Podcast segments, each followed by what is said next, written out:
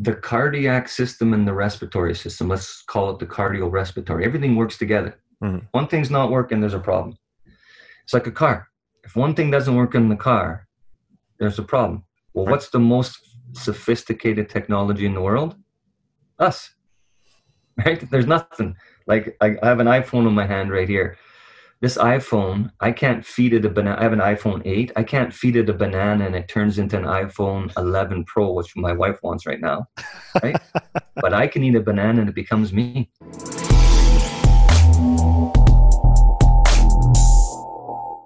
Welcome to the Upside Strength Podcast, your number one resource for all things fitness and performance in Switzerland. Today I'll be chatting with health and performance coach and breathing specialist Brian Kozak. Brian, it's a pleasure to have you on. Thanks, Sean. It's a pleasure to be here.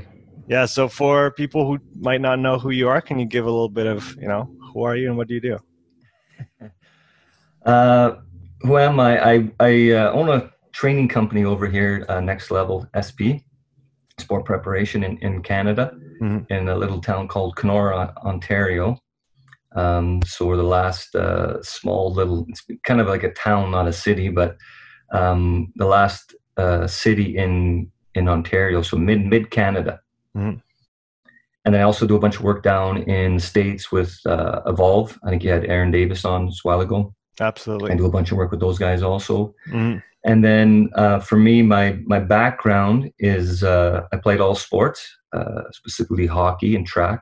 Mm. And then um, I got into training because back, I'm 54 years old, so uh, we didn't have all these smart guys like you. When in my day, it was like uh, if you found a gym yeah. that had you know some some barbells and stuff, it was usually the bodybuilders and the power lifters. If you're mm. lucky, you got the Olympic guys, but right. that was not around my area.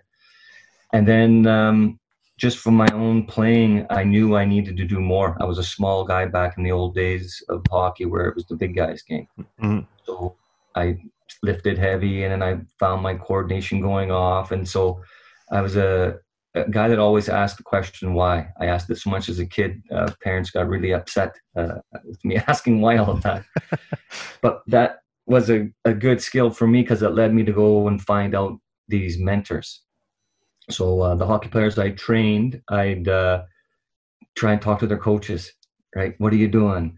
Because to me, I didn't know if I was pushing my athletes too hard or not hard enough. Mm-hmm. It was the old mentality back in that day.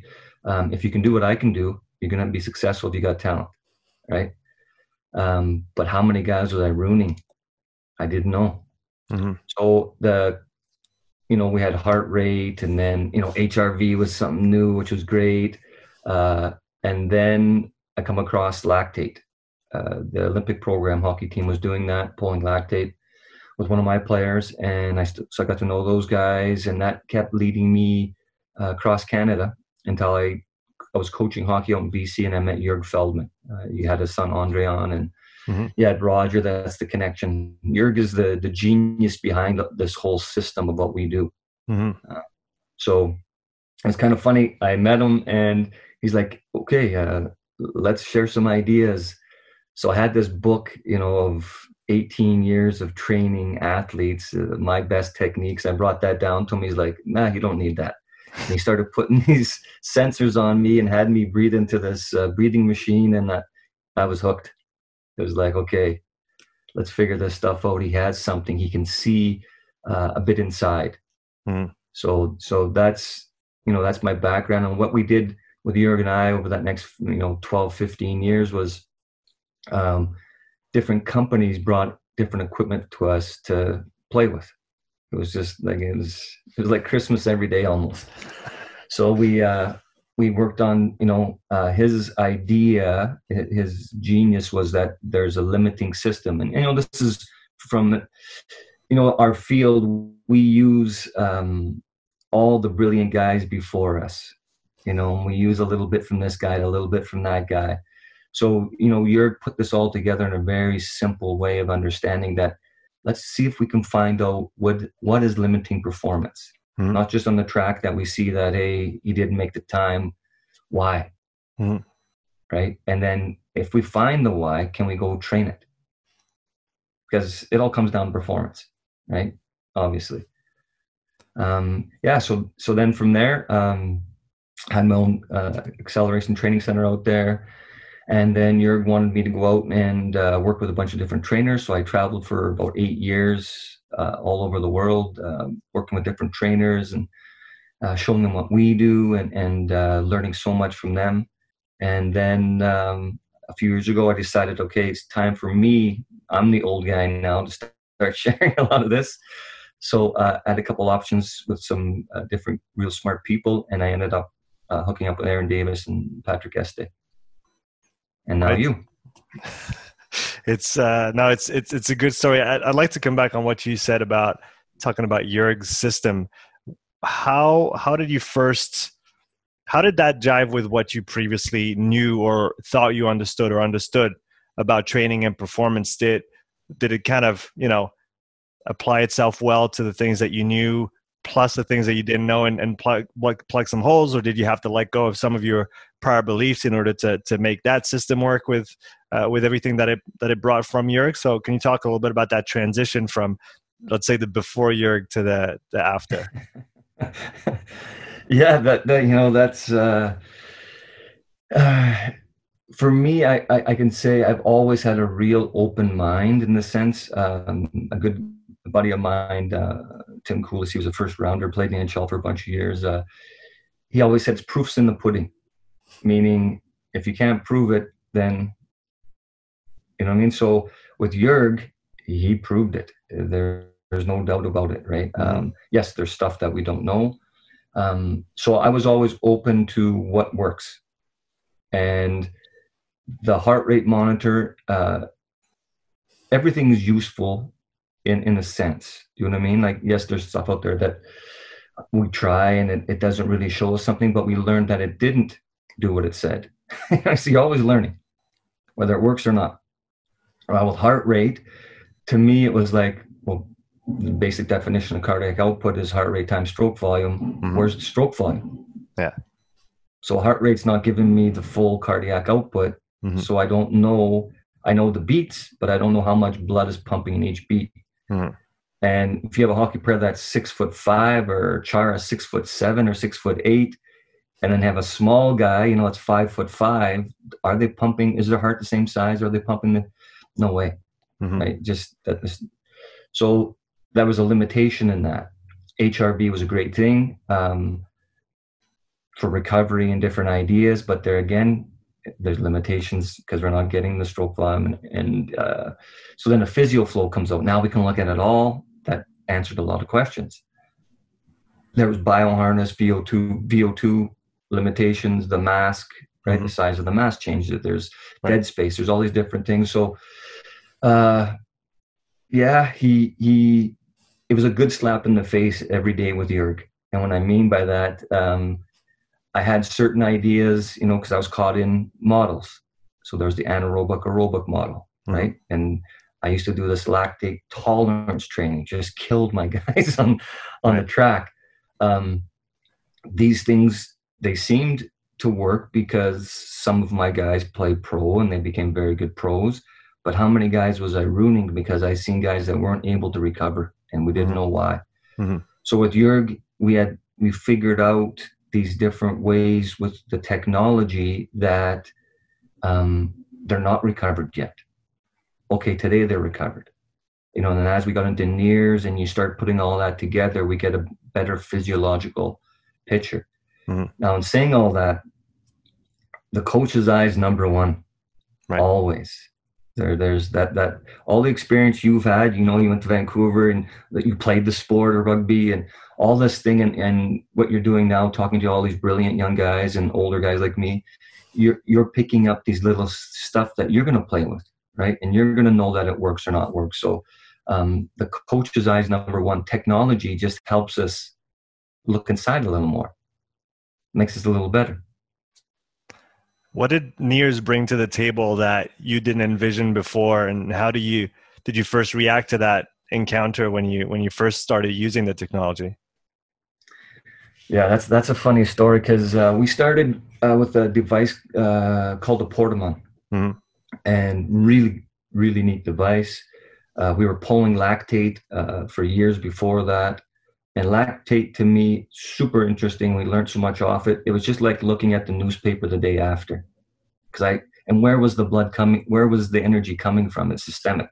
Mm-hmm. So with the NIRS, we're putting on a muscle and seeing what that muscle does. Also, we can see the stomach too. But um, so I took uh, four hockey players, brought them on the ice, put this Portamon on their leg, and I had this silly idea because of the, the models of the anaerobic aerobic system that um, you're going to skate as hard as you can, stop and starts for 30 seconds.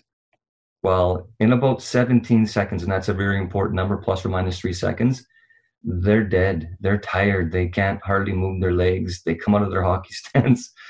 And so it's just survival for the next, you know, 20 seconds, 23 seconds. Mm-hmm. So that to me right away, I was like, okay, I see this green line going down. He's moving really good. There's my coach's eye. All of a sudden, I can start to see him come out of his hockey stance. His stride shortens up, and the the green line on my screen goes plateaus. So when he gets in trouble, it correlates perfectly with that green line. Mm-hmm. And even the brown line, this so-called THB, the the blood flow, the different ways of describing it, that even shows me before that. And then when those two lines come back up, he's recovered. As long as I didn't push him for 30 seconds, because once you go there, there's no coming back. So that one guy is a pro player in Switzerland right now. Uh, he was a young guy at that time. Um, I had him do that three times. He barely got off the ice. He vomited in, in the box. Mm-hmm. Then he dragged himself into the dressing room, went to sleep, woke up, come back out to watch the last person. So I said, well, 30 seconds is really too long. you know?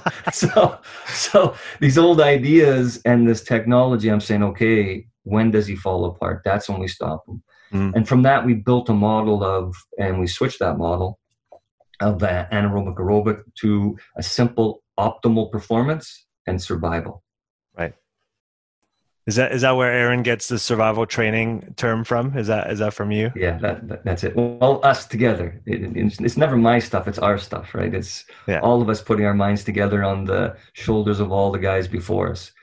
How we figured that out. Um, Europe took me over to Switzerland, and we it was awesome. Got to tour your beautiful country, and um, we worked with a bunch of different athletes, and um, but we were in his hometown of Davos.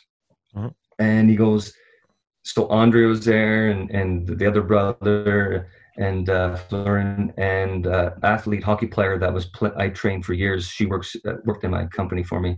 Um, she was playing hockey in Austria, and Jurg says, put some Moxy on our we put a Moxy on our leg. He goes, you're in a hockey bound, so 45 degree jumps up that mountain to that restaurant.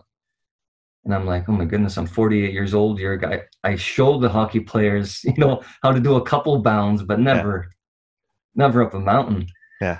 Um, and he said, just go by what we learned so far. No, let's just go by the, the technology. So I start bounding, and as soon as it, before that line starts to plateau, I'm going to switch from optimal performance, and you can feel it. That's mm-hmm. the beauty of it, mm-hmm. is linking that feeling, your your uh, knowledge, that feeling to the technology. Once you have that, I knew when to stop. So I stopped, recovered, mm. and then, you know, kept going up this mountain. And people were taking pictures, like these hikers, and people were laughing. And when I got to the to the restaurant, I couldn't believe it because the anaerobic model I should have been done, you know, a long time ago. Mm. I kept on going past the restaurant. Then I stopped. I said I better go down. So I came down, and everyone was there. And and right there, he says, "What did you learn?" And I just like that it doesn't fit the model. I used oxygen the whole time, mm-hmm. and better yet, if I stop before my oxygen gets in trouble, I don't jump into those other tanks, so so to speak. I can keep on going. Mm-hmm. It's just the limitation is going to be that I don't do those jumps which was right. So the next seven days I could hardly walk, but that, that, doesn't, that's because I don't do that and my muscles weren't used to that. Right. right. So you talked about that that 17 second plus minus three as a as a very important number. So can you go a little bit farther in that? Is that is that specific to what you might do on the ice does that cross over into all the other disciplines? Essentially, that you know, is is that for somebody who's maybe well warmed up and well trained? 17 plus minus three seconds is the time it's going to take you to fully desaturate your muscle. Is that is that the main idea? Yeah, yeah. So so um, with the NIRS, um, what we found out was that a full out first we went into endurance training with it right? I was the acyclic guy. I was playing with it and that and it was a lot more difficult to figure that out but but Jurg's background more is into the endurance stuff. So it was very easy to just slowly increase your pace right? And we ended up this this 515 test. We learned a lot of stuff off that. But once we got into the acyclic that's what we found was going full out intensity in every sport we tested and and the other thing is, before we talk about anything, before we share anything, our thing, Jurgen and I was a thousand tests minimum. So we know what we're if we know if we see it and we can explain it and predict it, we'll tell you about it. If not, it's just something we're playing with. So we found that um, over a thousand tests, obviously, uh, in all sports, um, that full out intensity was 17 seconds plus or minus three. That's when, and you know, if, if you, if it's straight away, no problem. But once you start stops and starts, obviously the eccentric and all that, less time. Mm. But that, that's that's your your kind of your range there. Okay. Yeah. Now that's when all of a sudden they're going to shift from that optimal performance, what the coach's eye sees the optimal coordination, into that survival. Now you can last in that survival, but the performance goes down. Now they start using auxiliary muscles to do the work of the main muscles, right? Mm-hmm. So we see it as they come out of their their stance, their athletic stance, uh, their stride shortens, all these different things. Mm-hmm. So you can you can essentially see, like you said, not, not only can the athlete feel when they're switching from that optimal to survival, uh, let's say training, uh, but you can also see it from the outside, as in, uh, and you talk about on the ice, but you can see that when somebody's running and they're sprinting and their their mechanics completely go to shit, uh, and they can't, you know, they can't hold their uh, they can't hold their stride properly anymore, and that indicates that they've they've come out now of that optimal zone, and essentially, like you said, correlates with there's no more oxygen available in that in those maybe prime mover the, those big muscles, and now we're relying on all the other guys that shouldn't be doing the job to do it, and so it, that's why it looks like shit. Yeah, exactly. You know, the 400 meter. You just watch the the Olympic 400 meter. You'll see it. Mm-hmm. They, they, look like thoroughbred horses running. Right, head perfectly straight. Everything is in line. And then around that 300 meter mark, you start to see the toes come out a little bit. The head maybe shake depending on the guy. That's what's happening, and we see we can see that live, and we can see it before it happens. Now, uh, very important for the coach is to be able to get the athlete to feel that when that's happening. So when I was traveling around and and with all working with all these different trainers and just awesome, you know, people inviting me into their gyms and showing me what they do. Um, and that's what I, I would say. I'd say, okay, you know when that guy's falling apart. So maybe they're pushing a sled in the gym, you know, with weights and and you go, yeah, right, right there. And I say, yeah, I, that's what I see too tell me when he's recovered. And they're like, what do you mean? I said, well, tell me when he's recovered. Because you can see with your coach's eye for sure, for sure, when he's falling apart, he's switching. Mm-hmm. mm-hmm. And they go, well, I just know. Well, how? Right? Well, that is the beauty of where the technology, that technology really helps us. We can see when he's recovered. Mm-hmm. So at first, what we were seeing was the oxygen will recover and then the THB would recover and vice versa, they, one or the other. But when both of those were recovered, we thought the athlete was recovered. Mm-hmm. But was he? And then all of a sudden we saw some guys aren't. Well, why aren't they recovered? What are we missing here? And that, and you mentioned it, the oxygen. It's when your breathing's recovered, you're recovered. Mm-hmm. So now without the technology, and don't get me wrong, the technology is great. We use it for a bunch of other things, but once your breathing's recovered, you're recovered. So if we can use the technology, for example, I have an athlete on a on a bike or whatever he's doing, and he sees the screen, he can say, "Okay, Cozy, I'm I'm switching right now." Now I'll turn the screen away. You tell me when you're switching from that optimal performance, and they'll within a couple times they got it. They have it, mm-hmm. which is a huge advantage in the game on the pitch, right? Mm-hmm. On the ice. Now, when are you recovered? Right? They wouldn't know because they couldn't see when the oxygen and the THB are recovered. But once I told them is when your breathing's recovered, everything's recovered. Well, they know when their breathing's recovered. So now they have it. So now that can be used as an individual team tactic in a sport and as a team strategy.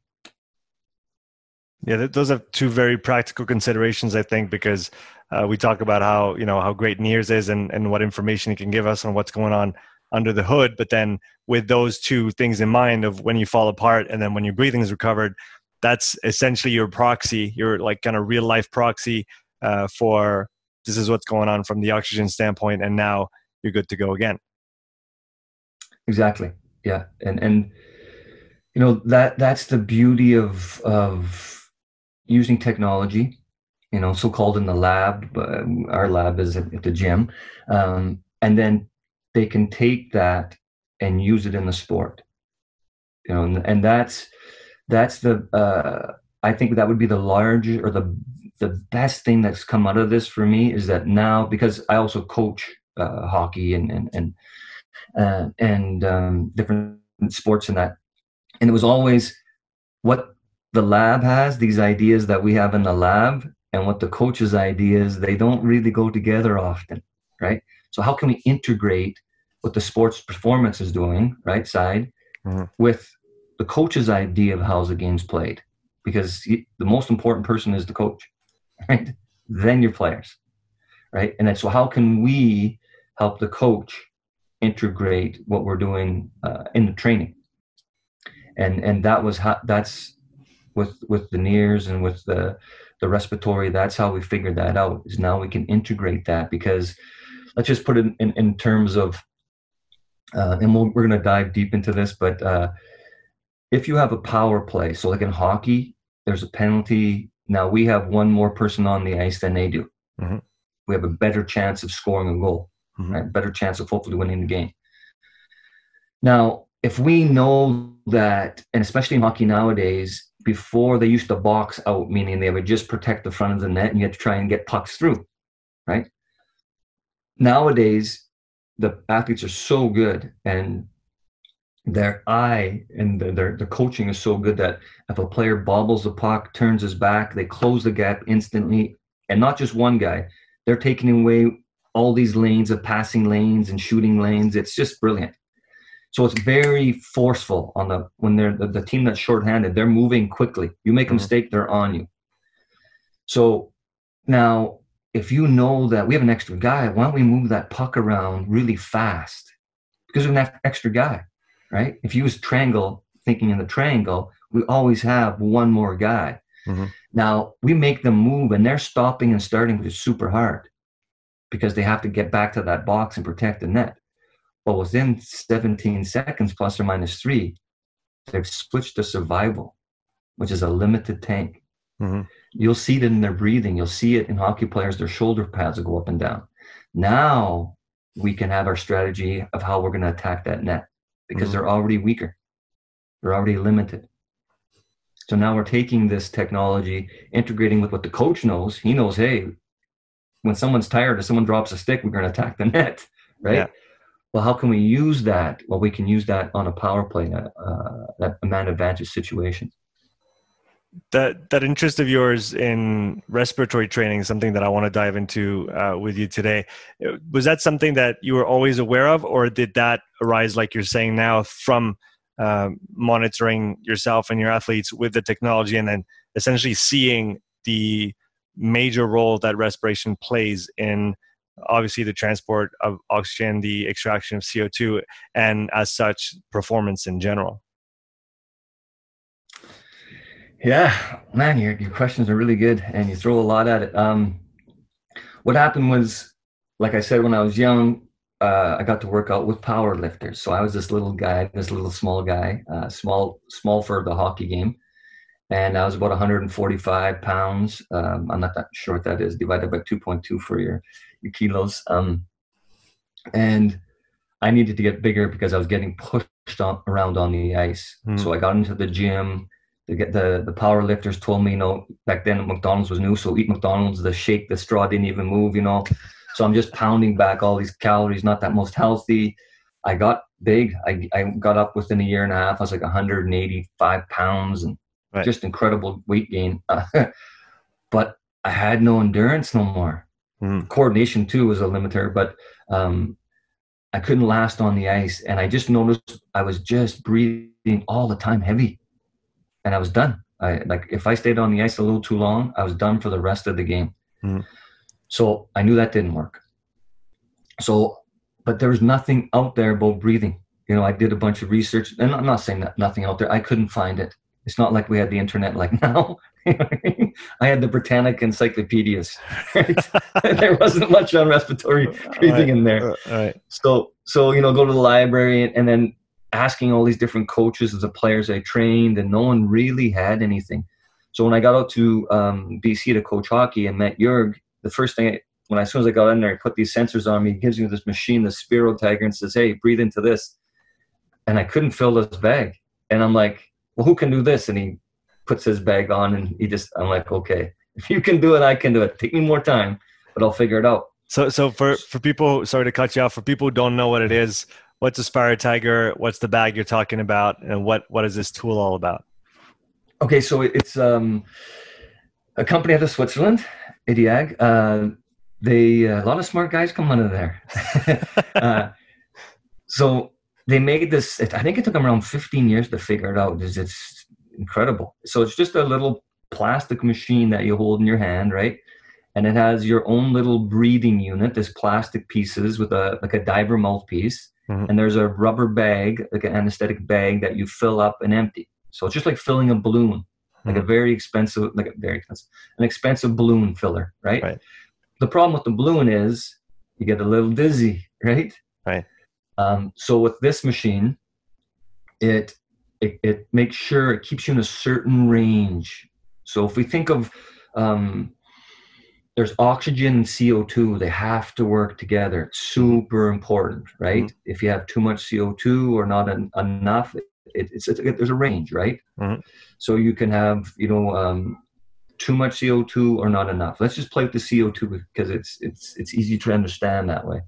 Um, so altitude training, right? You got too much CO2, mm-hmm. right? People that overbreathe, mouth breathers, uh, upper chest breathers, they have less CO2. Mm-hmm. They both cause problems. Mm-hmm. Okay, so health, right from the health on. So this this machine it keeps you this Spiro Tiger it keeps you in that certain range. Mm-hmm. There's other machines that they do mostly exhale, power lung. Uh, there's a bunch of different machines, but the beauty of this one and there's a new machine uh, coming out called InX, uh, really robust machine. Uh, same thing. It, it's it's like uh, they called it an endurance machine because you could breathe for a long time on it mm-hmm. or a balloon you couldn't, or the power lung you only have a limited amount of seconds before okay. you're in trouble, right? So with this machine, you could you could breathe for hours. That's what cyclists and rollers do. Mm-hmm. Um, when I got it, my thing was how do I bring this into the acyclic? Mm-hmm. Because mm-hmm. it's all about moving a lot of air really quickly, mm-hmm. right? More on the recovery side. Mm-hmm. Now to understand that um, when you start sprinting skating, the cardiac system and the respiratory system, let's call it the cardiorespiratory, everything works together. Mm-hmm. One thing's not working, there's a problem. It's like a car. If one thing doesn't work in the car, there's a problem. Well, what's the most sophisticated technology in the world? Us. Right? There's nothing. Like I have an iPhone in my hand right here this iPhone, I can't feed it a banana. I have an iPhone 8. I can't feed it a banana and it turns into an iPhone 11 Pro, which my wife wants right now. Right? but I can eat a banana and it becomes me. Right? We're the most sophisticated technology. Let's let's make sure we understand that. So if one thing doesn't work, it changes everything. Mm-hmm. That little thing about the O2 CO2, if that's out of balance, that changes everything. So let's just walk down that road is if my CO2 is a little high, it opens up the arteries, vasodilation. Mm-hmm. Now, it's there's hemoglobin, I call them the cabs. They pick up four passengers, hopefully, in the in the lungs, and they they bring them down to the muscle, and hey, get up, right? Right. Well, if CO2's high, a little high, it'll unload all four of you and your three bodies out. Get out of the cab, get into that muscle, go into that bar or whatever you're going into, right? Go into the gym. Right. Now, because the vasodilation, the, the arteries are opened up, now the cardiac system has to work a little harder because mm-hmm. it has to maintain a blood pressure, mm-hmm. has to maintain a temperature, right? So all these things are working. Now the cab gets back to the lungs. The CO2 is high, so it cannot load as many into the cab. Mm-hmm. It can unload them, but it only loads you and another buddy now, only two. Well, that's a problem if you're going high intensity mm-hmm. because oxygen is a fuel. Mm-hmm. Okay. So with this with the Spiro Tiger, now when I brought it into the acyclic, it's really about your cardiac and respiratory system. There's a lag. So when you sprint, you hardly breathe, right? It's at the end where you're really breathing. Or if you're still sprinting and all of a sudden you notice you're breathing, you're in trouble already. Mm-hmm. That's how we know, right? The coordination can change or my breathing's out of control. So when you gave me this device and I started to play with it, I'm like, whoa. Not only is this going to make my lungs bigger, right? And hopefully there's no structural uh, problems with with my rib cage and all. There was, not until I found out later, but pretty much anyone, especially you guys, rugby players, there's going to be problems, injuries mm-hmm. that cause changes um, that you you've learned to use a different muscle motor pattern to protect something, right? Or something tightens up to protect something that was injured. So with the breathing, um, I found out right away that we could, within four to five weeks, would increase, especially younger guys, their lung capacity mm. by almost a liter. And not only that, I could move more air. And that's super important the amount of air you can move in a minute. Mm-hmm. How do you how do you go about figuring out, you know, how to use that tool in terms of what is, is there standard protocols that are used with the the Spiro Tiger? Is there different protocols depending on what you need to work on specifically in your respiratory system? If we're talking about, uh, if I understand correctly, you can, like you said, there's all those parameters within the the, the breathing, uh, the respiratory system that are somewhat parallel to the kind of the strength training, right? You got reps and you got sets and you got mm-hmm. time under tension, and you the same way you have volume inhaled, volume exhaled. You have the the kind of the breaths per minute. You have the strength of the inhale and, and the exhale. So how do you play with all those parameters in order to to put together a program that makes sense for someone? Oh, that's that's uh you're exactly right. So if we look at that, that that that's a deep question. That's a big rabbit hole. Um, let's look at so the cardiac system. The cardiac system has your heart rate and stroke volume. Mm-hmm. So the heart rate's the speed, and the stroke volumes, obviously the volume's right in the word. So same with the respiratory. The respiratory, you have the respiratory frequency, how fast you can breathe, mm-hmm. and then you have uh, the tidal volume. Mm-hmm. So on each breath, how much air are you moving? And that was uh, that's what we dove really into because um, if if if I breathe faster, I can move more air, mm. or I keep the same breathing rate, say 20 breaths per minute, and I just breathe more volume, mm. a bigger bag size. That's the beauty of the machine. You can change the bag size, okay. and obviously you can speed change the speed. Mm. So both ways I can move more air. Mm. But what's the all like what's the optimal speed and size? That was what we wanted to figure out for our athletes. Mm. So once we figured that out, if we just put it in terms to make that part simple is if with the NIRS is I as you go if I have a person running sprinting on on on, on the field and for rugby, I'd have them, depending on the position, obviously, or soccer, or basketball, or hockey, I have them do what's very sport specific to that sport. So if there's stops and turns and, you know, those agility, frick, tight turns and that, um, you have to back check all the way down the field, whatever it is. We do that. That's the beauty of the NIRS. We can make it as sport specific as possible. So we can see what's happening on the inside as they're playing their sport. Mm-hmm. So when we see that, we want to see when he falls apart and then how long does it take him to recover.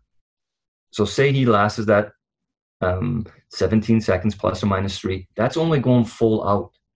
What if what if he sprints like in soccer and then jogs? Well, he'll be able to go again longer, right? Mm-hmm. mm-hmm. But we'll get those numbers. So when we see that he's moving, uh, he runs down uh, the, the, the pitch and all of a sudden he loses the ball and he's got to, he's a midfielder. He's got to come back, right? We'll see when he starts to fall into trouble when he switches from that optimal performance coordination into that survival. So say it's 20 seconds for that guy because he had some speed up and slow downs. Mm-hmm. That's more game like, right? Mm-hmm. And now how long does it take him to recover? So say it takes him 90 seconds to recover. So once we know those numbers from, from the, their performance, can we decrease that recovery time?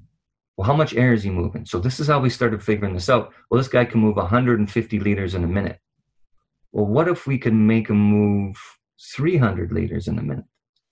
Can he recover in 45 seconds? And that's what happens. Now, to get there, it's not that easy, right? Like you said, just like lifting weights, right? There's so many different things you can do to improve an athlete. And sometimes, like for me, lifting too heavy, too much wasn't the best thing mm-hmm. for a coordinated guy. So when we go into breathing, uh, when I first meet people, I say to them, What's the most important thing in your life? And it's always, you know, usually I'd say most family, wife, kids, right? Uh, younger kids, they be like my truck or my snow machine, or you know, there's funny things, my my cat or my dog. So then I have them do a little game. How long can you hold your breath for? And athletes love that, especially if you got a bunch in a room like a hockey team or a rugby team. And I'm going to time and I'm going to say it every 10 seconds and see who can do it the longest. And then I'll say, okay, why did you stop? So the longest guy was 90 seconds, which is really good. Why did you stop? He said, well, coach, you told us to stop so that we don't pass out. I said, yes, but what if that great big guy over there jumped on you and held your nose and mouth and wouldn't let go? What would happen? And they would, they'll finally get to, well, I'd be dead. Well, if you're dead, you don't have your cat, your dog, your snow machine, your truck, your family. So breathing is the most important thing in your life. And that's a reality that we've got to pause on because it's not in our reality in that sense because it's unconscious most of the time. Mm-hmm. You're only really conscious of your breathing is when you the athlete gets in trouble and starts breathing too hard. Right? Now he knows he's got to slow down He's got to recover that breathing and then get back into the game. Or you take a meditation course and they start teaching these things. Otherwise, we don't pay attention to our breathing. But our breathing is the most important thing because if you don't breathe, you're dead. Mm-hmm. When you came into this world, you inhaled. When you leave, it's going to be exhale and no more inhale. That's it. You're done. The game's over. But in that, from when you're born to when you die, the amount of breathing you do is unreal. It's your best friend, it's with you all the time. And it's the only thing really that you can change, that you can you have a control over. Right? Most of the other systems in this run, your kidneys, your, your cardiac system, yes, there's guys that can do some stuff, but the breathing is the master controller. So uh, then I ask the guys, how do you breathe? So then we get them to put a hand on their chest and a hand on their belly and I just fully inhale and fully exhale. And what I'm looking for is how do they breathe? Now, most of the people breathe upper chest. So they have this huge tank, right? That maybe it's five or six liters of air they can hold, but they're only using the upper part. And to do it, they're using the wrong muscles to do it, right? You see the shoulder breathers. If you watch, like um, in a hockey game, pro players. The NHL just finished. The Stanley Cup was just won. They play 20 minutes. They come off the ice. They have a, a 20 minute break, and then they go back on for the next period. Now, when they come off the ice, they usually get interviewed. The top player or something happened during the game. So he takes his glove, he skates off the ice. He's taken his gloves off, right? They get dried out. Took his lid off his helmet. He's fixed his hair, right? And he's ready to do the interview and he's breathing with his shoulders and uh, we did and you're like what the guy just had like a minute minute and a half to recover his breathing. Why is he still breathing and why is he using his shoulders? Because those muscles have to be used during the game to pass, to shoot, to hit, to fight. You know, in hockey, we get the fight still. So th- those shoulders are very important muscles. Why would I keep wanting to use them? Right. So if when we first get athletes or anyone, uh, is we want to change, make sure their breathing is efficient. So they're breathing the right way. Mm-hmm. If there's a structural problem, then there's certain people like a Jurgen that, and now we have Patrick Estee that and Aaron, they'll manipulate. They'll start with the sacrum and they'll work and make sure what's out, and then can we realign it? And there's some great uh, PRI and these different, just like that. There's three or four uh, different uh, these manual techniques that are incredible for opening this up. Mm-hmm a limitation of these techniques uh, and, and, and with us too is that once if you have a pattern like uh, for example when i was in yoga and i was overseas in this uh, intense yoga program my left shoulder was lower than my right because i've had multiple separated shoulders and uh, i was a small guy getting hit in hockey i never knew that and then this this yogi standing in front of me and says brian you got to drop this shoulder and i'm and you got to turn a little to the left and I'm, my head was t- turned one way and my shoulder was this way and i'm when he did that to me i felt i'm way off mm-hmm. because i was my normal center mm-hmm. was not centered so to realign that they can do it they're amazing at it but how do you rewrite that pattern in the brain because mm-hmm. in me i i under any so-called stress the stress is something we make up any situation any game situation I'd go back to that pattern. And that's where the breathing, so we have to correct it. And then a, a tool like the NX, the breathing machine, that can help us solidify, help us rewrite that pattern in the brain mm-hmm. so they stay in that uh, structure. Because once they're in that ultimate structure, then we can increase their lung capacity. Then we can increase their coordination of breathing. So, like you like you said, the there's a huge role that the axial skeleton plays on breathing mechanics. You talked about you know breathing the right way and then breathing with your shoulders. So can you go a little bit deeper into that and and the role of how everything's positioned, rib cage, uh, the, the the the pelvis as well, and then how that plays with or interplays and is all connected with uh, the diaphragm and all the breathing muscles.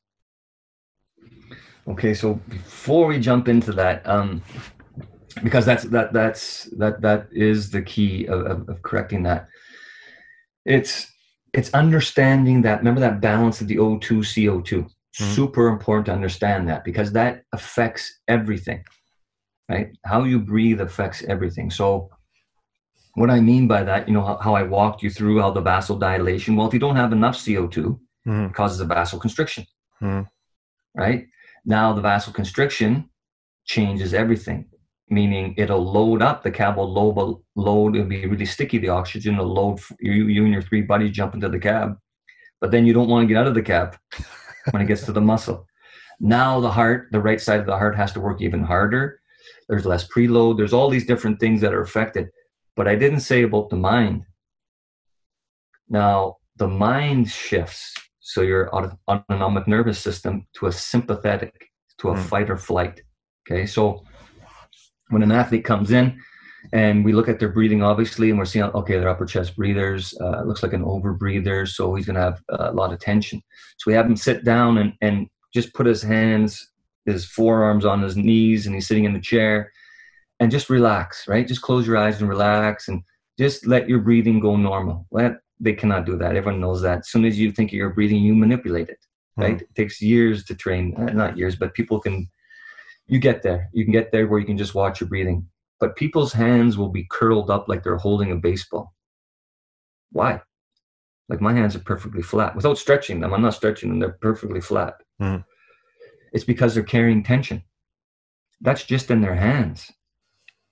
You know, we've all, you get to the lake or for me, the golf course, or I'm going fishing this afternoon. I get out onto the lake, go fishing, and all of a sudden you just feel your shoulders relax. Everyone has that, right? It's like a big right. exhalation and oh, yes. Yeah. Right? Well, all day that tension was ramping up. Why? Where does it come from? Right?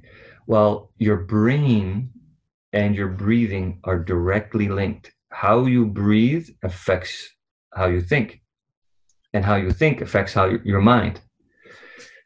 So I'll ask a question. I'll say, Are you the master of your mind or are you a slave of your mind? And when I ask that question to athletes, it's always the master. So, yeah, perfect. Okay, let's play a quick game. So, you see how I play games. The way I teach is experiential learning. Mm-hmm. Don't believe what I say, test everything, try it out. So, I'll give you games. So, I want you to close your eyes and not think a thought. And as soon as you think a thought, you open your eyes. No one lasts five seconds because thinking that I'm not thinking a thought is thinking. Right? There's this voice in this head, and that's another conversation. But so how you you're not the master of your mind. This phone right here, when it beeps or it rings, I'm like, well, I'm on it. I'm having an amazing conversation with you. You're asking these freaking so deep uh, questions that are very complex. Um, but that phone rings, I'm on it. So that phone owns me. I own the phone, yes, but after a while it owns me. Hmm. Well, why? Right? Um, and so we tell our athletes because their phone is with them all the time, especially nowadays. We say from now on, just this week, you come back this weekend, you come back Monday, it's Friday. Um, just pay attention. As soon as the phone beeps or rings or whatever you have that buzzes, right before you touch it, go to your breathing. Are you holding your breath? Are you breathing fast like a dog in a hot car, panting? What are you doing? And most of them, the high majority, so I'll say 99%, I think I'm a little low on that one, they come back and they say, I hold my breath. As soon as that phone goes, they're holding your breath. So what happens when you hold your breath? CO2 level goes up, vasodilation. I can unload the cab, but I can't load it up. My heart has to pump higher. My brain switches over to sympathetic, fight or flight. Just my phone beeped. So, uh, how do I change that, Cozy? I don't want to be holding my breath. I don't want to change that. And I'll give you an extreme case of it. Uh, a, a, buddy of mine that that that uh, we do a lot of work together. Real smart guy, works with baseball players, pro guys. Um, gets a guy in a bed on the on the table, relaxes the body. You know, from manual manipulation. They have the Moxys on, so they're also seeing what's happening with the oxygen and and the the THB not doesn't only show the flow, it also shows the force, the tension force. Mm-hmm. So contraction, vessel occlusion, arterial. So it gets this this pitcher relaxed, and then he takes a baseball and puts in his hand as he's laying on the bench, and all of a sudden he retightens everything up again. It's mental. Mm-hmm. On the NIRS, we see he starts to create tension. He starts using oxygen, the fuel. He just he's laying on the bench on the table, takes the, mus- the, the ball out, gets him back into that relaxed state again. Now he puts the ball, he has another ball, but the, the, the pitcher doesn't know it's taped in, in electrical tape. And he puts that in the, the athlete's hand and no tension. The ball's inside there. He just doesn't know. He just thinks it's the ball tape. Mm-hmm. So we see this when we have athletes um, on the ice. I'll test them I'll have eight, or on, on the pitch too, I'll have eight at a time. Okay, we're going to do this this pattern. That's your sport pattern. So when hockey stops and starts for a forward, uh, a defense will go forward, stop, come backwards. Now we're going to do this for 20 seconds. Um, in 10 seconds, ready, you got 10 seconds, nine seconds, and all of a sudden I'll see the oxygen going down and the, and the THB tightening, compressing he's mentally already using energy. Mm. And you know this in your sport. You'll see guys, you play the sport, you'll know guys would puke before the game or they get so nervous, right? And guys have different techniques. Um, if they've had the opportunity to be with a psych, uh, they would work on different sports ideas of meditation, visualization. Well, once we get the athlete to realize that breathing is the most important thing, how do you breathe? You're not the master, right? Well, how can we switch that breathing? So let's give you an example. You're driving a car and you're late for an important um, date with your wife, it's an anniversary, or you're late for work or an important meeting, you're late for a podcast, right? You got to, you're zipping there, and all of a sudden some guy cuts you off and he slows right down. What happens?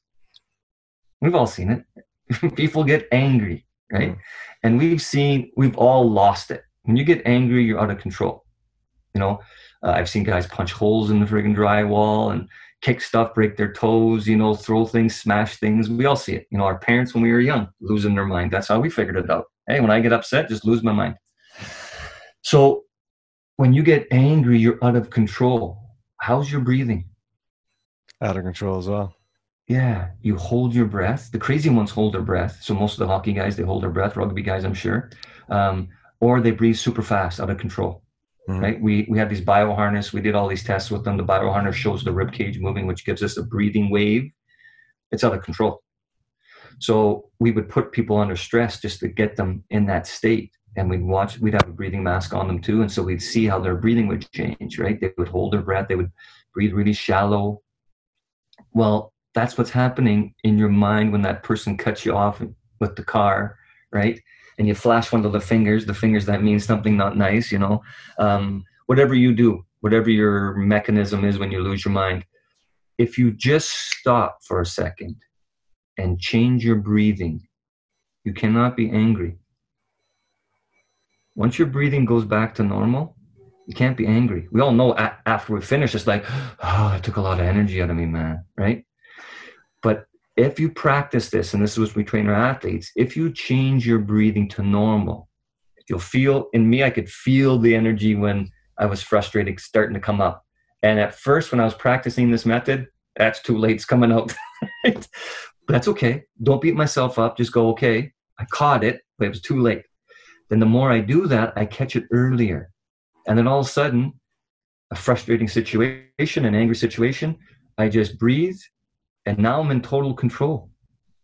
I can still go over there and smash the guy over the head if I want, or I could verbally abuse him, or I could say nothing. I could smile and wave, but I'm the master now. So, how did I do that? Well, I put my attention on my breathing and I learned to use my breathing as a tool. See, it's just not can I last longer and recover using my breath as a tool in the game. The most important thing for me is I want to be the controller of me so breathing is the master controller. Now, the game of understanding that and the ability to understand how I can manipulate my breathing by increasing my CO2 for certain types of training or decreasing it. So hypo or hyper. Now I can do altitude training right here with this amazing INEX machine, right here at sea level. Now, jumping back to your question, now we understand that, how important it is. Pardon me is talking too much. I'm getting dry here. Is the structure. Before we do function, we have to have the structure, right? That's not my area of expertise. I know it, but it's not my area of expertise. So if I'm sitting with a guy like Aaron, I could be telling you, and, and when the big words come up, I'll just move my mouth and Aaron will speak. I can put it simple. That's I'm a practical guy. I'm the guy in the trenches. So the rib cage, if we just look at that in the pelvis, it's all everything is connected, right? So first of all, with any of our guys, go see a, a specialist in this. Make sure that they can realign you. The limiter is keeping that alignment in there because your brain, the master controller, this voice, it will under stress, under a certain situation, it'll put you back in that situation.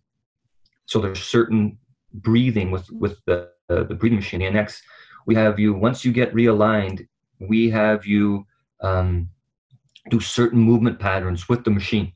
Hmm. And that way it can solidify the way you should be moving.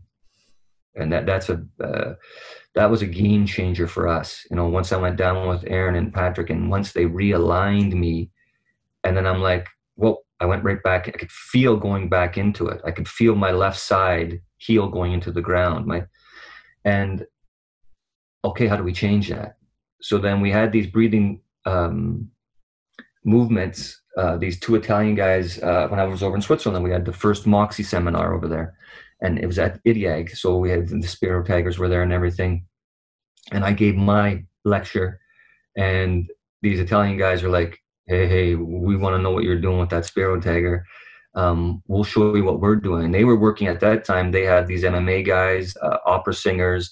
They had the two uh, world champion deep sea divers. So they had some stuff I wanted to know.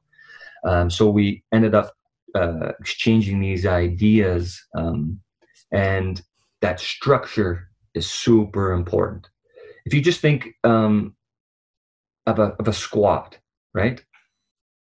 How many athletes? I don't know if you see this in rugby because I don't work with rugby athletes, but if they're not, if they have their own ideas, like back in my day, we just watch guys lift and we just mimicked it, right? And there's a mirror and you try and look the same. But in hockey, the hockey stance is your knees are bent, say at three quarters, your um, your ankles, knees, and hips have to be bent together, right? There's a certain range for the optimal hockey stance, and it all depends on how long you are and how short your legs are, how long the legs are. But ideally, in hockey, you could take a hockey stick and I could, in that hockey st- stance, touch my shoulder, my knee, and my toe, pretty much. So that's the ideal stance, depending on your on your size. So when we were doing squats, we really pushed our glutes back first, right? Hmm. And our knees went over our toes. Well, we were told, no, no, no, you don't want those knees way over the toes. It's not good. So then we compensated by pushing our glutes back even further as we sat, mm. pardon me, sat down. But the problem was our lower back was arching. So it wasn't flat, it wasn't straight. So now we're putting this enormous force, right? Because when you're young hockey players, you just want to lift more weight than the next guy. Mm. So now that um, created a lot of problems for the possibility of injury down the road. So it's the same thing in breathing. The pelvis has to be in a certain position. There's an ideal position for it. We have different movement patterns that helps realign that position. So when a, a guy gets on you for a PRI or whatever they do and they realign you, now we can help uh, bring new memory to that movement pattern. Mm the rib cage itself, as you breathe, it's like one of those tensegrity balls. It crushes and opens up. You know, they're really cool. Um, when you inhale, you want to open up the bottom of your rib cage, but you also want to be able to open up everything on the rib cage. A lot of people they breathe in the front. Well, why not the back? That's a use the whole thing. Mm-hmm. So the diaphragm, the main stabilizer, right? So in all things, the diaphragm contracts first, even before the heart boom you move it's it's contracting so that'll open up the rib cage but also you want to be able to collapse that rib cage a bit too so you can exhale properly.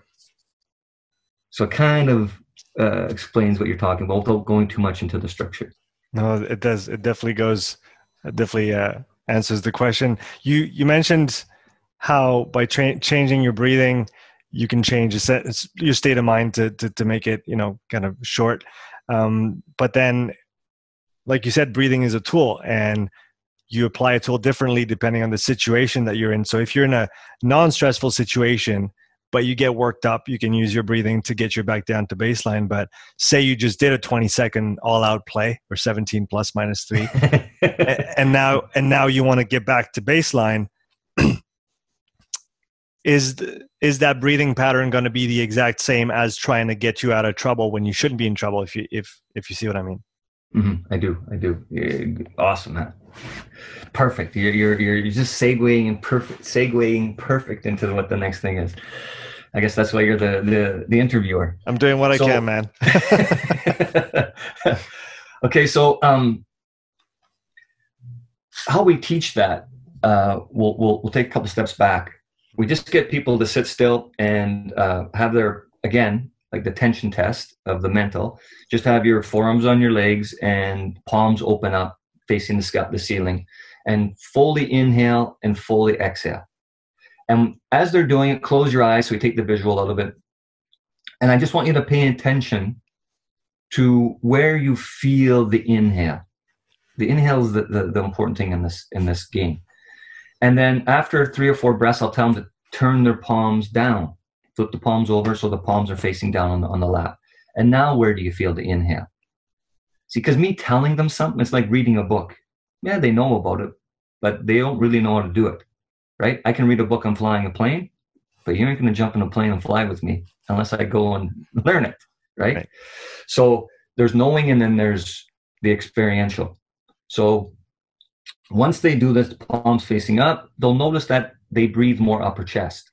As they keep on inhaling, exhaling, they turn the palms down. They'll notice that the air goes down deeper into their into their so-called belly. that teaches them that the body position has a lot to do with where the air goes in you. Mm-hmm. So I married an Italian. They talk with their hands. They're going upper chest, lower chest. They're all over the place, right? no wonder they're swearing so much. So, so um, we want to teach the athletes that we have to keep hammering home the breathing is the most important thing. The breathing is the most important thing. So once they start to understand that, and we'll do a, another little thing. Yeah, if you take your uh, your pointer, your finger here, index finger, and you wet it, and you stick it underneath your nose, and you just exhale a bit. One nostril will be dominant. Now, if it's the right nostril, it's connected to the left side of your brain, so your logical side. If it's the left nostril, it's connected to the right side, so your creative side. Right now, uh, and again, don't believe me, test this out yourself. Every 40 to 48 minutes, that changes. Now, if you have a plugged nostril, of course, it's going to be one nostril, right? If your nose has been broken multiple times, like mine, luckily the last time I was broken, it straightened it out, so it works good. um, so, if the nose is okay and there's no obstruction, this will change every 40 to 48 minutes. So that means the the left brain is more dominant, my more logical side. So hopefully, I'm doing math and some science then, or I'm having a good discussion, good argument at the, the Italian supper table.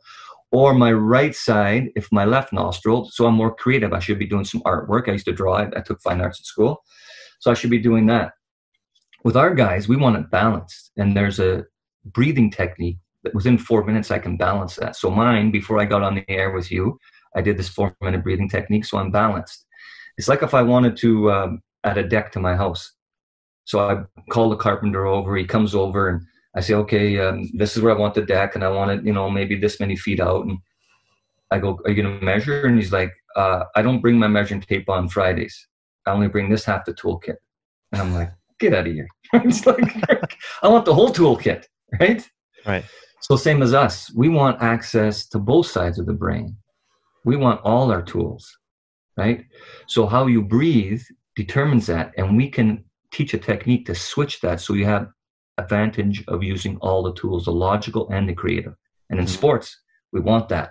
We want the high, the guy that high percentage plays. I know that's a high percentage play, and but I want to see some creativity, a little fake here, a little you know, shot here when you when you wouldn't think it. So now, once they understand that, how can they use so all these games are to get them to understand that breathing is the most important thing. It's the either you control your breathing or your breathing controls you. Right? If you want another tool, the most important tool, or another way I could say it is when I ask trainers, I go, um, do you train all the muscles in the body? And they're like, yeah, of course. Like, uh, that's what I do, right? that's my specialty. Uh, so, okay, so you train the diaphragm. And they're like, what do you mean? So, well, you that's the most one of the most important muscles because breathing is the most important thing and the diaphragm's the main stabilizer right um, and we can jump down that hole about abs and, and how to breathe properly um, but you train that and they're like uh, no, no, not really yeah maybe when they're breathing heavy when yeah but it's like a weight so you're just saying that if i give you a one pound weight it's going to make you a lot stronger mm-hmm. no there it, it, it'll do those things but i also want you know 500 pounds too because that does different things so when I say this, sounds funny. Respiratory muscles, right? It's already in the name. We should train them. Okay. So now that we understand that the athlete, okay, Cozy, you, are beating this point. You're, you're killing me on this. I understand breathing is the most important. For sure, for sure. Yes, for sure, for sure. Okay. If breathing is the most important, how can we use it in the game? So if you and I are going to dive in the pool and our ability to swim is exact same, right? And we can make about three quarters of the pool and we have to come up. You know, so we're betting, guys. And today you're feeling good, cozy. You know, I'm betting you uh, lunch that I'm going to swim further than you underwater. Here we go. But some guy taught me that if I just blow off a little CO2, just a not crazy because I don't want to pass out underneath the water, just a couple then my O2 level, if you think of CO2 and oxygen as two people on a teeter totter. Is that what you say, brother? A teeter totter? Right, yeah, that works. Yeah. Yeah, you know, like you jump on one end, I jump absolutely, on the other, you kick absolutely. up. Okay. Yeah, yeah. So if if it's balanced and all of a sudden I blow off a little CO2, you're up in the air higher, the oxygen, and mm-hmm. I'm the CO2, I'm a little lower. Mm-hmm. So once I get, we both dive into the pool, I'm holding my breath, you're holding your breath, but your CO2 is already rising up. Mine's rising up, but it's still not back where I started because I blew it off a little bit. Mm-hmm. So now today I get to the end of the pool. You only get three quarters of the way. I get a free lunch and we're going someplace expensive. It's a great day. Just because I use that knowledge of my breathing. So before a player jumps on the ice, before the ball, what do you call it? Is it same as uh, in rugby when the ball is lifted? What's it called? Is it a certain word for it? Like in football, in Canadian or American football, it's called snap, snap the ball. Right. You would have, well, you would usually have if it's a stop phase, you would have a scrum or a line out. So before maybe before the ball is put back into play. Yes. So called okay. Okay. So just before that, why wouldn't I blow off a little CO two? Right. Mm-hmm. So hmm. now with this idea, let's go play with it. So we put the Moxys on, and we have an athlete. Uh, sprint, do, do the movement pattern, right? And he switches doing that movement pattern. He finishes the, so say that let's uh, 50 meters, he does it four times, right? And that equals 18 seconds. Now he stops, we recover him totally, and now we get him to blow off his oxygen, his CO2 down, mm-hmm. and have him do the same pattern, and he can get a little further he can last a little longer. Now he lasts 20 seconds. So we've used that to manipulate that. So just before the scrum, and if your breath is trained on a machine like the NX, then you could blow off more mm-hmm. CO2. Mm-hmm. So you can last longer. During the during the game, anytime you slow down, you can blow off more to recover. Mm. So, uh, how we teach guys right at the start, I'll have them do. Uh, if you have three flights of stairs, it's awesome. I just want you to jog up those three flights of stairs, right? You can do it with squats too. Um, it's just squats. They can kind of cheat, you know. Mm-hmm. They shorten up their squat, right. so you have to have a, the right height of a chair so that they can touch down. While their ankle mobility is not good enough, so you know they'll cheat. So, but running upstairs is real. You can do it with squats, but running upstairs is perfect. They get to the top of the stairs they're breathing, a lot of controlled, right? The legs probably felt a little heavy near the top. They come, they walk back down, recover them, meaning their breathing's recovered, and then have them blow a little C- CO2 off and do the same thing, and they'll get up there and their breathing won't be as much. Mm-hmm.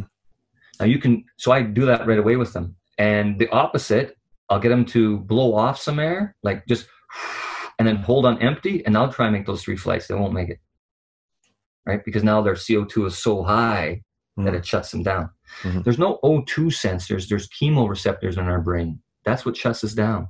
Mm-hmm. And the piping in our head is so tiny, thread like, that a little change in the, uh, the chemoreceptors, that's what the body goes, whoa, whoa, whoa, we're in survival. Let's shut down the legs because we can't kill ourselves, right? Mm-hmm. It's unfortunate in sports, but it's really good for your survival. It's like when you're mm-hmm. freezing on a mountain, Mm-hmm. It takes the blood from the limbs to protect the core. That's its last defense. Right? The brain goes, "Whoa, I'm going to keep the, the the the the core alive." That's why if they get uh, if they get found and they survive, a lot of them lose their fingers, toes, ears, and nose. Mm-hmm. Right? Same thing happens in sports. The blood is taken into the core. If the respiratory system needs more or the cardiac system needs more, it'll take more blood, limiting blood flow to the peripheral once you switch into that survival, there's different ways that the, the brain will either limit the blood flow or lessen the muscle units. Mm-hmm. So before athlete jumps in on the ice or before a scrum, he just blows off a little CO2, changes the teeter totter so he can last a second or two longer. A second longer in hockey with a pro player is four meters. That's the difference between scoring the winning goal for the Stanley Cup or preventing it. Mm-hmm. Now, anytime he has a slowdown, a stoppage in play, we know that because of the NIRS, SMO2 recovers, your THB recovers, then in your breathing. If you can blow that air off quicker, you recover quicker. Mm-hmm. So anytime you get a stoppage, blow the air off. So yes, now we can use those as a, as a individual tactics in the game. So when you say breathing the air off, I guess one thing that many people say is after a hard play, after you're you're breathing hard, you should try and slow down your breathing. Does that does that kind of go against the idea of you're actually trying to you you need to blow off CO2, you need to reload on O2. So how, do you what do you think of that statement of oh you need to slow your breathing down? Oh yeah, that that's that's a really good statement. And there's a there's some really good books out. Uh, geez, um, Oxygen something. It's a weight cover, really good book. This new one I'm reading right now, I'm not done it yet. Breathe by James Nestor, I think. Ho- hopefully, I don't. Uh, Oxygen, Oxygen Advantage is the first one. Right. And uh, that that Breathe by that James Net. And there's a bunch of guys and Yetko and all these different guys that amazing results and stuff. And and I hear where you're coming from in the sense that it's a little more complicated. So I'll try and make it as simple as possible in that sense. Most people overbreathe Mm-hmm. So they breathe upper chest, uh, especially more more females we find, but most uh, athletes too. They overbreathe. They mouth breathe, so they're overbreathing, and they so the CO2 level is down and the oxygen is up. And It's mm-hmm. causing all vasoconstriction, all these different things that are happening. Pardon me. so what we want to do is ideally there's a there's a range that you can be that that teeter totter can be in a range advanced breath respiratory training is we want to increase that range because we want to be able to play in that range just what i'm talking about mm.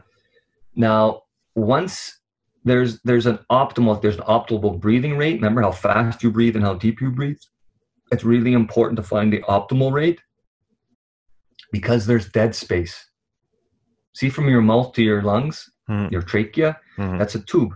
Mm. When we're younger, we can actually make it a little bigger, but it's a limiter. You can only move so so much air so fast from there. Okay. But every breath, I'm losing a certain amount, say from a quarter to a half a liter of air stuck in this in this dead space that can't be used so, used up in the lungs or that can't be fully extracted yeah exactly so that's really important if I'm breathing a hundred breaths per minute, so I'm super trained, mm-hmm. right? A small little bag. I'm moving a lot. There's a lot of dead space in there. Right. If I take that down to about 30 breaths per minute and use now like a five liter bag, right? There's less dead space. Somewhere in between is the optimal, mm-hmm. right? Somewhere in between is the optimal. And that's really important to understand. Um, so there's an optimal way, optimal way for your heart to run, your, your breathing, every system to run. Now, in when we're training athletes, once we get the, the, the structure right and we start to teach the technique of breathing and opening up uh, the, the lung capacity, uh, increasing lung capacity, and getting the coordination, the inhale exhalation, we want to make sure that that that is efficient as possible because most people don't exhale enough. It's like a person with asthma. They come back and they're like, I can't get any air in. Yeah, just exhale. oh yes, right. Now, don't get me wrong. There's some obviously some, some uh, problems with that, but a lot of times it's just they're full of air. Mm-hmm. Most people that overbreathe, they have a problem of exhaling. So one way we test them right away is we get we ask them to do this. So just breathe as fast as you can through your nose like this. Well, I've trained it so I can go for a long time. Most people, when you do that, they'll do this.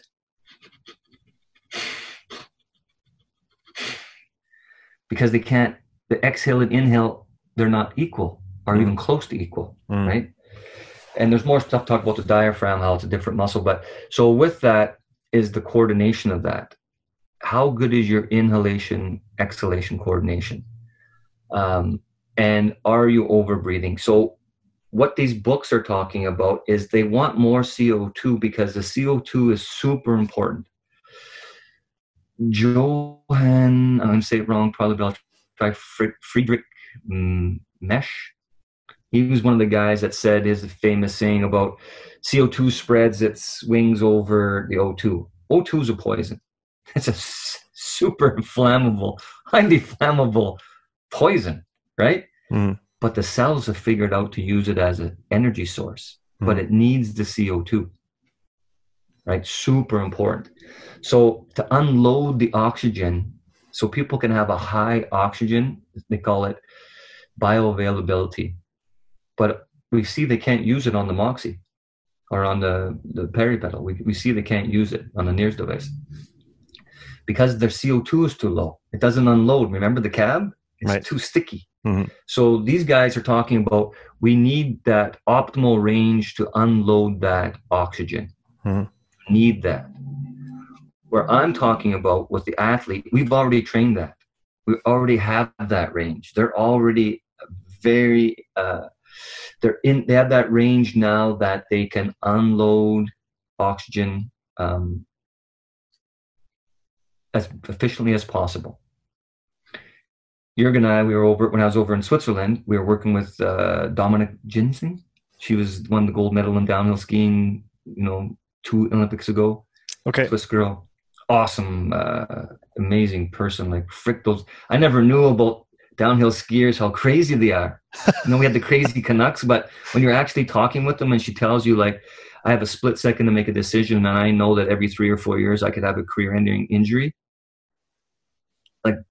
for her to make that decision in a split second is incredible. Anyways, we were up. Uh, what's uh, Saint Moritz? Is that what's called? Saint Moritz, yeah, yeah, Saint Moritz, yeah. yeah, right. It sounds way better the way you say it. well, it's just it's just the French version. cool place, like you know, you you stop your vehicle and get into a train, go in there. And so we go up and we have eight Moxys on her, and but we're up there. You know, Jurgen and I've uh, Shelby, the what might used to be my trainer, my head trainer and uh, we're we're testing. We have end-tidal CO2. We're playing with our oxygen. So all of a sudden, I got to go to the washroom. I'm thinking, okay, I got all these sensors on me, I got to go to the washroom. It's just a little incline of a hill, not much, up to this restaurant. Right, we're on top of this mountain. Not even thinking. I just start jogging. Right. I get into the washroom and I sit down, and all of a sudden, I'm going. I'm I'm passing out. Right. Well, I know, and, and a split thought goes in my mind like, "Oh, this is going to look funny in the papers. Here's this respiratory specialist, right? Passes out in the washroom, right? because he ran at altitude. Uh, so I had to do the opposite of what you think to get to let the oxygen unload in my muscle. It was unreal, but I did it and I didn't pass out, which is good. So when we train these athletes at first, we get that range so they can unload. They're not mouth breathers. There's a very important reason. There are many reasons for breathing through your nose. Uh, um, and now that they have that range, they can unload at rest. Mm. But in the sport, we can manipulate it. So less is more, yes, right? Less means uh, if I breathe less at rest, I have a little higher CO2, so it unloads more efficiently. Mm. See, that's the thing with the SpO2 and ox- a pulse oximeter. You had Andre on there; he, described it, right? Yep. Um, it's coming from the heart right now in the arteries, mm. right? The Moxy, the peripedal, they're showing us what's happening. Not peripedal, uh, Portamon. They're showing us what happens in the muscle, mm. right? So it's different. It can be very different. Yeah. So in the sport, what I want to do is I want one more or two more seconds. So if I can play with that CO2 and blow it off, don't worry about unloading the oxygen because as soon as I start sprinting, my CO2 is going to go so high, I can unload oxygen. Mm-hmm. We know it because we have the technology on and we can see it. Mm-hmm. Now, as soon as I stop, right, and don't believe me, as soon as you stop, just go and sprint or run up those stairs. Get to the top of the stairs. You're breathing fast and hold your breath. You won't do it or you'll pass out if you're if your will and is that strong and you can over the overcome the convulsions that are going to happen in you right yeah, we work yeah. with like navy seals in that you know they go into those intense convulsions we're working on them to be able to last longer doing that mm-hmm. so you're going to exhale because you have to balance the CO2. Once you're balanced, that homeostasis, you're ready to go again. Mm-hmm. Well, how can we decrease that time? Well, train your breathing so you can move instead of 150 liters, 300 liters. So you can blow it off in less the time so you're ready to go again. So that short question, it was more complex than than than, than that which is which is what I like. Um, I've got a I've got a fairly specific question, and then I have a um, how to say that voluntarily broad question for you. The the, the one I want to come back on a point that you mentioned is uh, breathing through your nose, the importance of breathing through your nose, and maybe playing devil's advocate here, but when you get to certain intensities of of of the game, let's talk about sports. Is it right to say that only breathing through your nose is not going to cut it? That at some point you're going to have to use your mouth, and in that interplay, uh, so where does the the the nasal breathing let's because because it is it has become somewhat of a popular thing as well to do kind of nasal breathing training and tape your mouth up and and go do some aerobic or some like cardio if you want to talk like that. Um, so can you talk a little bit about more a little bit more about nasal breathing, its role, its importance, when it might be uh, a good idea and when it might not be? Okay, yeah, you're right. Uh, it's worth I highly recommend uh, to do. I'm trying to think of hypoventilation. There was a the rush, the greatest Russian endurance uh, guy that only went three. I think he ran the 5,000, 10,000, and never ran the friggin' marathon, and ran it in the Olympics and won it. Three gold medals. That I can't remember his name, but do some research. Bulchenko, just do some research on these guys. Um, a famous, uh, famous uh, swim coach in the states uh, did these methods. So these methods of hypoventilation training and that uh, great results. Um, we, we do a lot of that stuff um, both ways we because we can ma- manipulate it both ways with the machine. Now, coming back to the the nose, just thinking of the breathing of nose right up the start. Um, and I, I didn't say this at the start when when I introduced myself and told some some some the history of me, I got with Jurg. You know, he was the greatest questioner. He was a better questioner than me, and I thought I was the greatest questioner. No one asked why as much as I did, but that guy does, right? So that's why I think why we hit it off so well.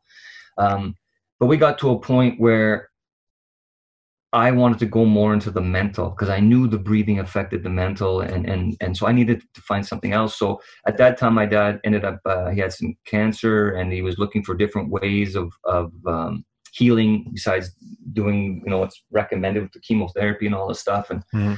So I, I am a voracious reader, so I had all these books on spirituality and yoga, and I you know I took karate and all this different stuff, and so I sent him all these books, and he come up with this guy, this Sadhguru guy that teaches us yoga. He goes, Brian, I'm gonna go see this guy. So I'm like, okay, Dad, I'll go with you. So you we hook up in Chicago and we go down to Atlanta. I had to meet this guy, anyways, that does this electricity, the iMile Pro, real smart cookie. Um, so it worked out perfect. We get there. I do this course with my dad, and by the way, the cancer healed up and everything was an amazing story. Uh, it's been cancer free. Um, but in that course, um, I go, this guy taught me something that's unbelievable, this meditation. And I dove into it for seven years. I've, I've finished everything they, they, can give to me. My wife and I, we we uh, went over there, took a six month intensive uh, hatha yoga teacher training program. My day was up at 2.30, 2.45 in the morning. I wouldn't go to bed till 11, 11.30 at night. It doesn't sound normal. That's what it was, right? But I learned the Eastern ways of of breathing and meditation and yoga. It was incredible. So that added to my my knowledge of this breathing. And it's huge about the breathing and nose. Remember, I just told you your nostrils change every 40 to 48 minutes. Mm-hmm. And hand, the position of your hands changes, the position, the body position. So breathing with your nose, just just for this fact, especially as you get older, you get more hair in your ears and your nose and everything, right? so it's collecting it helps the nostril hairs it helps collect all this dust skin floating around and all these molecules and plus all the stuff that's in there you know the the, the slime in your nose or whatever um, for just health it's great it changes the ambient temperature which is huge right because it takes energy. If you drink something cold, your body has to switch it to what it uses, something warm. So now it takes energy. Everything's about energy. What we've been talking about is energy. So the basis of life is energy. And I'll just say it simply, and, and you already know this. When you're sick, you know, COVID's going on right now. Uh, when you have the flu, a cold, anything, when you're sick, what do you want to do? You want to lay in bed, watch your favorite shows. The eyes might hurt, so you close the blinds, turn the TV off, go to sleep. Don't bother me. Low energy. But when you, it's your anniversary or the birth of your child, or you're talking to someone that really fires you up, or you're trying a new uh, piece of technology, uh, your favorite team's playing rugby, the energy's shooting through the roof. Sometimes you can't sleep. After rugby, could you sleep? No way. After a game? No way. You can't just go to sleep. You're so fired up. So that's when the quality of life is great, high energy. So the whole thing, the whole game we're playing, this life is about getting the energy to the ultimate, right? So that I'm always like this, right? mm Now, if I become the master of my breath, anger is not a thing I have in me anymore. I have options. I don't react, I respond. Well, anger sucks the energy right out of you.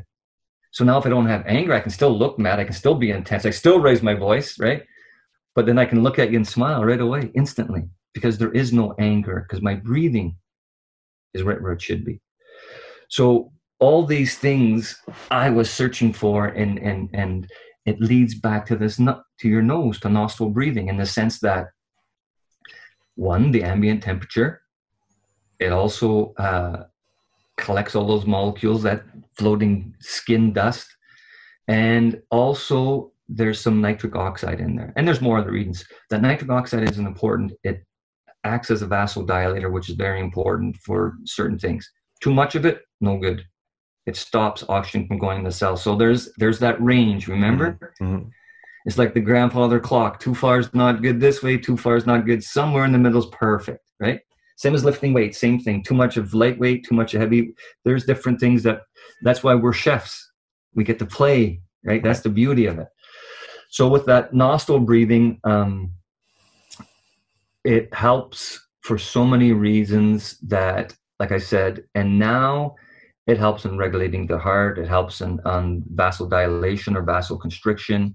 Um, and if you go to the mouth in sport, and normally you're a nose breather, it's because you have to.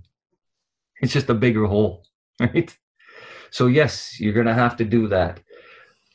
But also, if you and I are having a fight MMA, and all of a sudden you're nose breathing, you go to your mouth, I know now that you're already in trouble, right? So we work with some MMA fighters, UFC fighters. Now, the mastery of the breathing.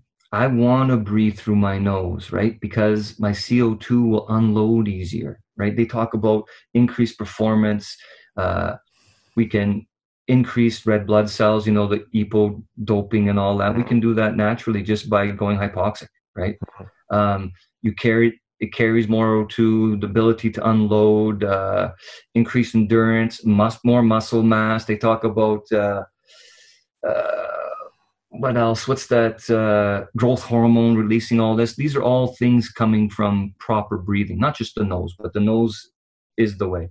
So when we're going to uh, in that MMA fight, and I see that you're breathing with your nostrils, and all of a sudden you go to your mouth, I'm putting pressure I'm on you, right? You have got to do what to recover as quick as possible? Blow off your CO2. Mm-hmm. So now you go into the defensive posture or you get to the ground, you're blowing your CO2 so you can get back to your nostril. Right? So it's a visual cue for one, but also it has many advantages.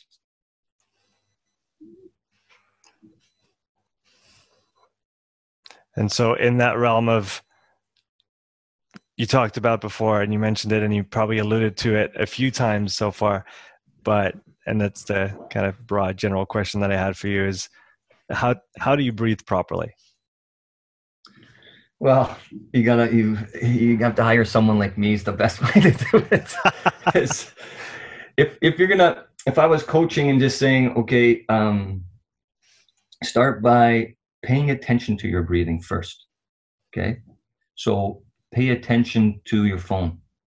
And every time your phone buzzes or rings, what's your breathing doing? Pay attention to when there's any sort of so-called stress. Stress is a made-up thing like fear.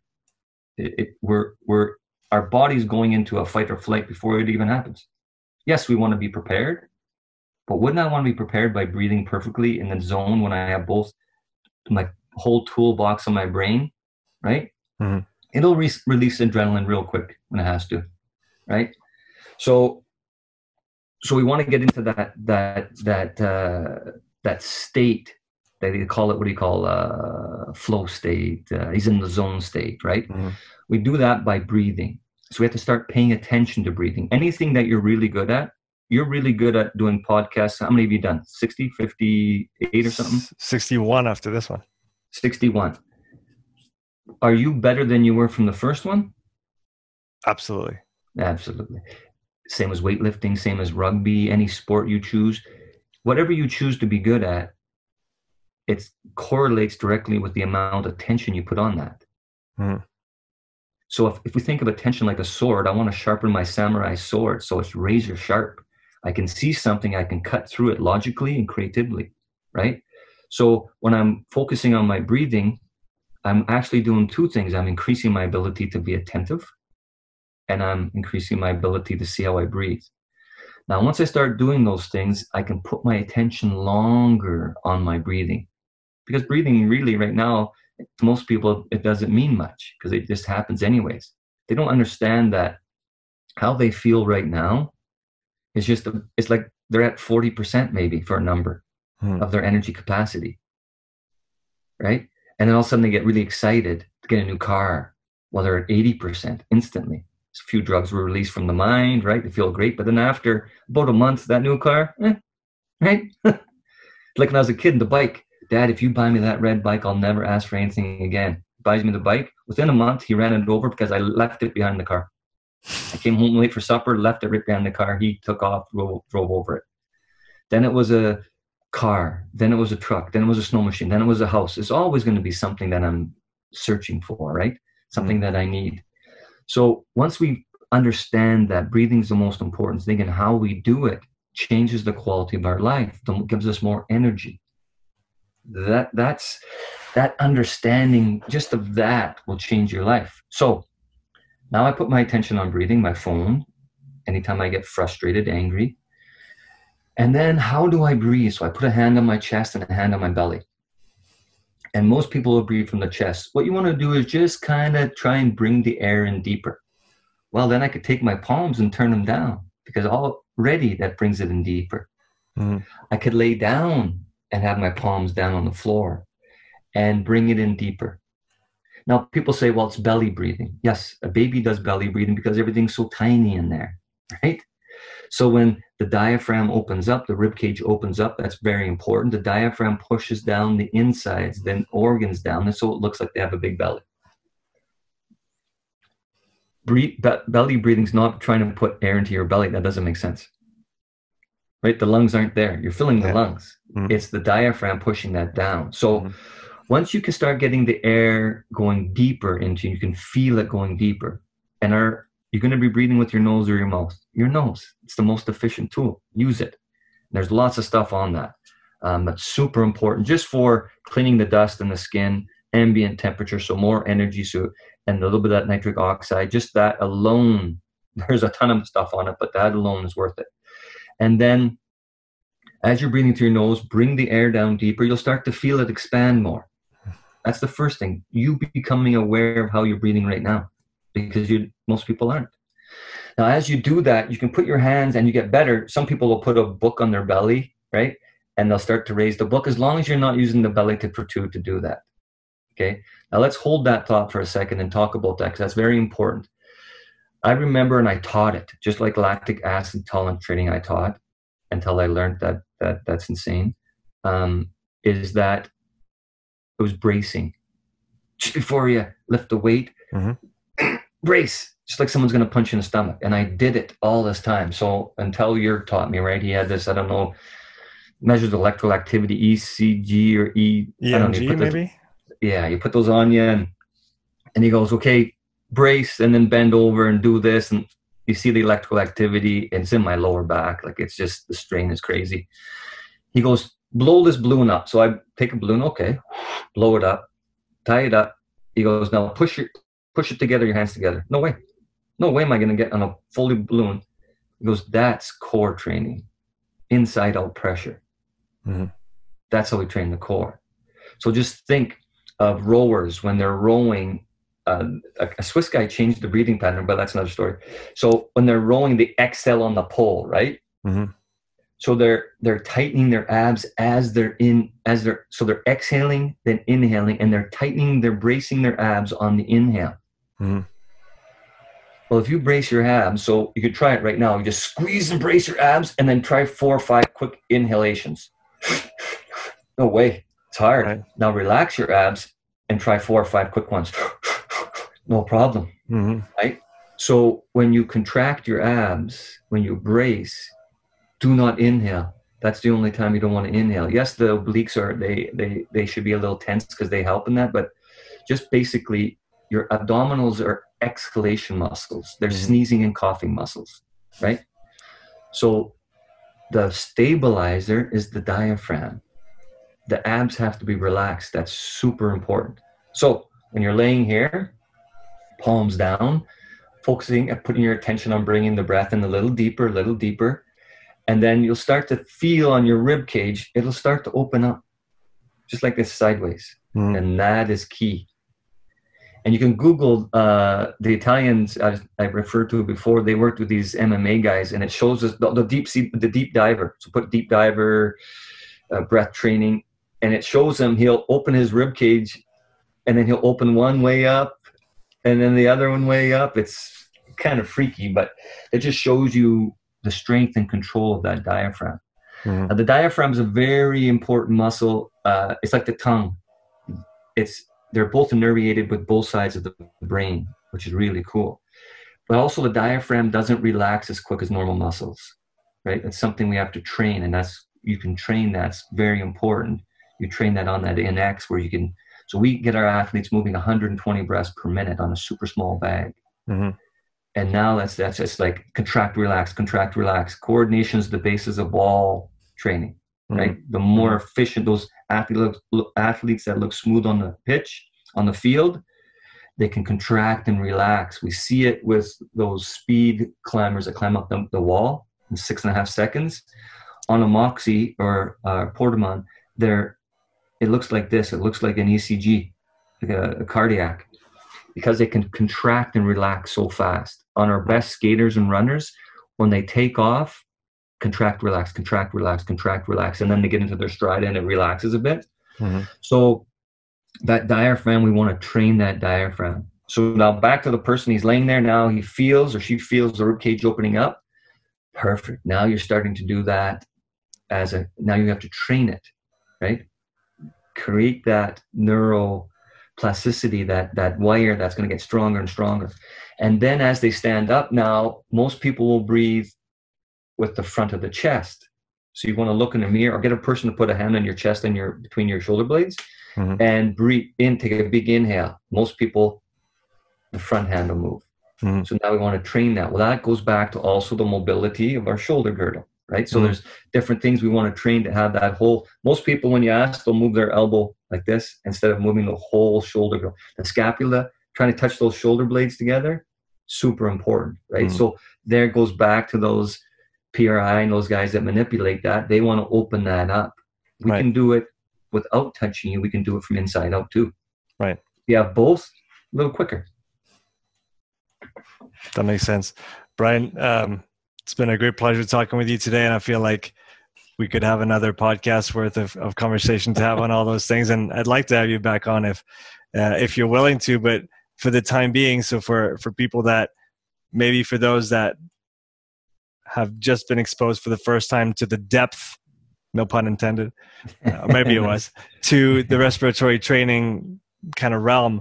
Um, and you, I think you gave a good a good little starting point in that that last last answer of yours. But as as closing words, where where do you start with all this? Yeah, I, I think um, you know with this company Evolve um, out of the, out of Boston, Texas, um, we're going to do a, a, We're just preparing ourselves now to really start to share this. We with with the NIRS technology. Uh, last August, we started. Um, like I, I was one of the guys with the first initial Moxy. I had the mm-hmm. old Moxy, right? Jurg had the Portamon. Uh, uh, his partner Herb at that time, Fat Canada, uh, um, said, "Cozy, we got to check out this thing." So I got that, contacted Roger, and we started that whole process. Um, now we started, you know, the first Moxy seminar was over in Switzerland, and they've done stuff, and and since then I've went and, and, and worked with these guys down with Evolve, and we started this NIRS to get the NIRS out there and how to practically simply use this technology. Mm. Well, it all ties to the oxygen. What are we watching on the NIRS? Oxygen. Right. So then uh, we know breathing is the most important thing. Let's become masters of oxygen. How much can we move? And how coordinated we can get to do that. So with this uh, evolved HP uh, and Evolab, we're we designed this new uh, breather, so the NX, and now we're going to start uh, teaching people how to simply use this this technology. Mm. So f- through them, or, or and, and my company up in Canada, Next Level SP, that's that's where uh, you want to start. There's a, a bunch of great people out there. Like breathing is becoming, you know, there's uh, like these books coming out. There's some really smart people in it. Um, what the advantage of what we're doing is we have the machine, which is huge, and this new machine goes to your phone now, so we can track it. Mm-hmm. Wherever you are, I can. You could be breathing over in Switzerland and send me a video, and I could, and I'd have the data, and I go, okay, so we got to change. We just got to change this here. Mm-hmm. Right? We want to work on this. Mm-hmm. So um, that that that's really exciting. That's coming out right away here. Uh, we're hopefully by Christmas, New Year for sure. Nice. Um, we'll start doing seminars and that and, and sharing that. Um, but for people, um, hopefully they understand that breathing is the most important thing. Just hold your breath, you'll breathe. Once you understand that, then if you want a better quality of life, because the how you think is how you breathe, and how you breathe is how you think, then that should be your focus. Go figure it out. Contact us or talk to a guy like you, right, that knows a lot of people, and they'll they'll they'll get you to the right person. Thank you so much for your time and uh, sharing all that with us today, uh, Brian. It's been a real pleasure. Sean's a pleasure, man. And I'll definitely come back for you. Have a chat with you again. That's great. I'll talk to you soon, man. Okay. Off fishing.